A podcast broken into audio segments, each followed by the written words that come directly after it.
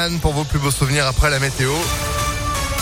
Et puis l'info immédiatement, Florian Lafont, bonjour. Bonjour. Pour la première fois depuis l'invasion russe, Emmanuel Macron devrait se rendre en Ukraine aujourd'hui. Selon plusieurs médias, le président français est attendu à Kiev dans la journée avec le chancelier allemand Olaf Scholz et le chef du gouvernement italien Mario Draghi.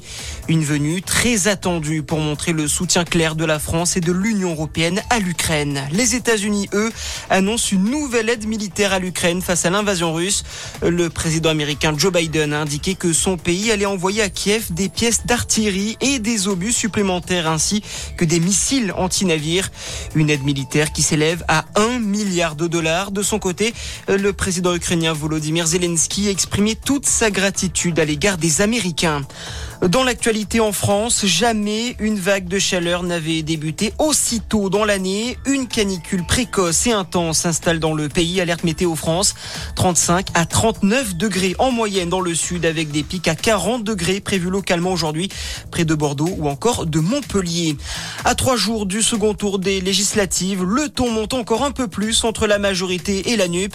Invité hier soir du 20h de France 2, la première ministre Elisabeth Borne juge le projet de la NUP porté par Jean-Luc Mélenchon, euh, dangereux et ambigu vis-à-vis de la laïcité et de la Russie. Euh, de son côté, le chef de file de l'Alliance de gauche, Jean-Luc Mélenchon, estime que la Macronie est partie dans le décor. La peine maximale requise contre la SNCF dans le procès de l'accident de train de Brittany-sur-Orge. Le parquet d'Evry demande au tribunal de condamner la compagnie ferroviaire à 450 000 euros d'amende.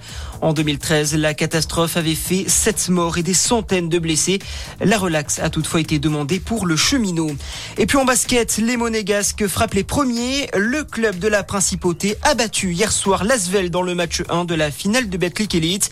Succès 4 82 à 74 pour la Roca Team. Voilà pour l'essentiel de l'actu. Passez une excellente matinée à notre écoute. Merci beaucoup. Retour de l'info à 6h30 sur Impact FM avec Sandrine Ollier. Reste informé en attendant.